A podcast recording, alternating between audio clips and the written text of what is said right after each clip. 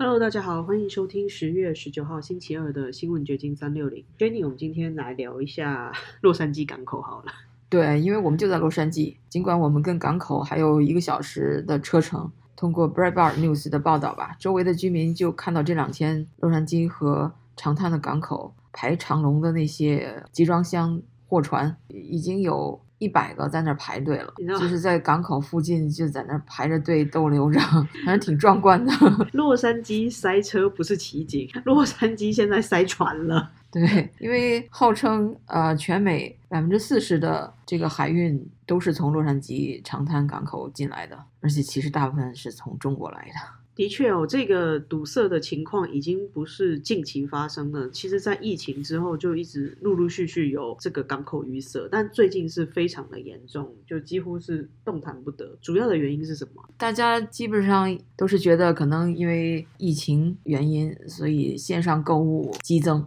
然后在疫情慢慢消退的时候，大家又出来活动了，那那个消费的需求量又进一步增加了，特别是一些。办公用品就是有一些公司，他又鼓励员工去回去上班去了，那他又需要一些办公家具啊，而且是针对疫情下办公环境的那种特殊的一些电器或者是办公室的用具吧，所以这些又增加了货运的负担。然后就是那个码头工人缺乏，也就是 labor shortage 的影响，码头工人缺乏，运集装箱的卡车司机缺乏，还有就是这个港口没有那么多空间来。卸载这些集装箱，所以它倒不是单一的因素造成，而是很多复合原因层层层层加起来变成这种拥塞的情况。对，很多事情都是这样。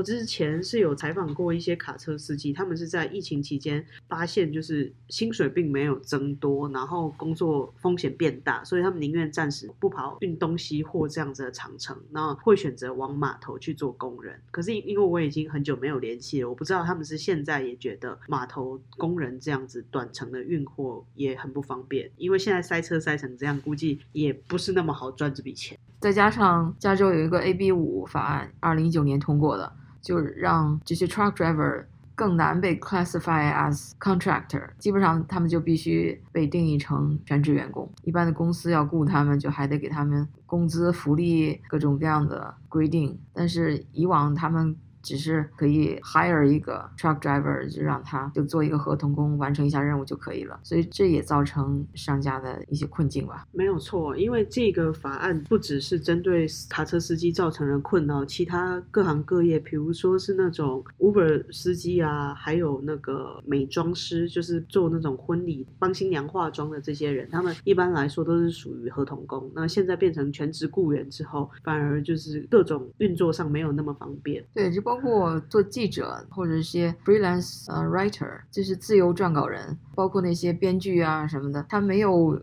一定为一个公司工作，他可以自己选择在家里爱给谁写剧本就给谁写剧本，爱给谁写新闻就给谁写新闻。结果现在要把他们一定要定义成全职员工的话，就造成他失业。加州的这个 AB Five 是很不得人心的，所以后来。二零二零年的时候吧，Uber、Lyft 两个公司就花了很多的钱去做 campaign，要把他们 exempt，就是从这个 AB5 里面豁免，所以就是劳民伤财。那我们再回到这个港口拥塞的状况，劳工短缺，然后再加上大家使用量买买买的激增，现在好像连拜登都关注这个问题，他 下了一道叫大家二十四小时工作的命令，然后那个 洛杉矶港口营运的那个负责人说是不可能的，恕难执行。对，本来他就是劳动力短缺，你还人家本来就不愿意上班了，你还让人家二十四小时上班，是不是？就是坐在办公室里想象出来的政策吗。而且最有意思的是。拜登政府把那个原来跟拜登一块儿竞选总统的三十八岁的那个同性恋叫 Pete Buttigieg，把他当成啊任命为交通部长，然后这个成为了首个同性恋部长。他七月份的时候还召开了一次关于货运的问题的会议吧，然后然后人家就去休产假去了，一休就两个月，最近才回来。你说这么一个部长，就在这个。供应链出现这么大的问题，货运出现这么大的问题，是人家竟然就能够安心的去休产假，也挺有意思的。我是觉得他如果真的要生产，你也不能不让人家生产嘛，总有一个替代者负责接替。但是可见这个拜登政府好像并不是那么认真的工作，都是做做样子啊。也只能说这个是民主的过程，就是大家选出来就只好自己全民买单。是啊，这是美国人选出来的政府。说到拜登政府，让我就想起了一周以前。前 Tucker Carlson 对那个 Michael Flynn 将军做了一个很长的专访，一个多小时吧。他自从被司法部控告以后，就基本上就没有怎么露面，也没有给自己辩解。这好像是他第一次出来在媒体上把这整个过程的一些背景讲出来。我觉得还是挺 enlightening 的。他说的一些问题，就是因为川普刚上台的时候任命了成百上千的官员，为什么这个所谓的 Deep State 专门瞄准了他来诬陷他，让他就是很着不得已就被撤下去了，还背了一身官司，花了很多钱要打官司呢？就是他说的几个原因，我觉得还是挺有道理的。一个就是他是一个想 reform 做改革的人，就是现在这个美国的 intelligence community 所谓的情报机关变得太臃肿了。他举个例子啊，在基辛格那时候冷战最高峰的时候，白宫的 National Security Council 大概有四十五个成员吧，但是到现在已经膨胀到十倍了，有四五百个人。这些所谓的 National Security Council 就是各个情报部门派一个代表来给白宫做顾问。所以为什么川普的政府一开始有那么多的 leaks 呢？就是因为太臃肿了，这这些人都可能出卖川普，他们不看好川普，与他为敌的。所以川普这个施政这么艰难，原因就在于此吧。然后还有一个例子就是福林将军，他是原来是出自美国国防情报局的。那个国防情报局在两千年的时候。大概有三千个工作人员，等到二零一二年的时候，也就是十年，大概就要过去十年，差不多十年多一点，就已经膨胀到两万个雇员了，包括一些 contractor。所以就是说，这么臃肿的一个情报机构，他想做改革，你可想而知他面临的阻力。所以为什么那么多人要陷害他，这是一个原因。另外还有一个，他就是重新又讲了这个 deep state，所谓的深层政府，大家都喜欢谈深层政府，但他说这个深层政府更准确的说，应该是叫 security state。就是是一个情报官僚机构为主的这么一个深层政府。你像佩罗西啊，或者是 Chuck Schumer 这样的民主党的大佬议员，他们虽然是在前台，但是他们也算是 Deep State 一部分，也是在政界混了很久。但是他们实际上并不是，并不算是 Deep State，而是那些在非民选的这些机构，他们呢在监控着所有的人，不光是他们想要监控的人，甚至。包括国会的议员，他都可以监控，而他们的资金 funding 又是众议院、国会的众议院给批准，所以说他如果能监控国会议员的话，那实际上他就 control 了自己的 funding。如果你你知道了国会议员的一些黑材料，知道他背地里做了一些不光彩的事情，那你有了证据，你就可以要挟他，那你就会说。一定要批准给我们的这个呃政府拨款，否则我们就把你给揭露出来。那所以说他就不受任何人监管了。所以这些情报机构它自成一体，它不受任何人监管，它的资金也被他自己所掌控，它可以想监控谁就监控谁。这就是为什么大家都说这个美国政府有两套政府，明的是一个民选的政府，但是暗地里还有一套政府在自行其事。福林他一直被深层政府，假设这个真的存在这样子的攻击，现在。成员昭雪了嘛？在这次的访谈，他有没有提到自己现在的情况？他就是因为被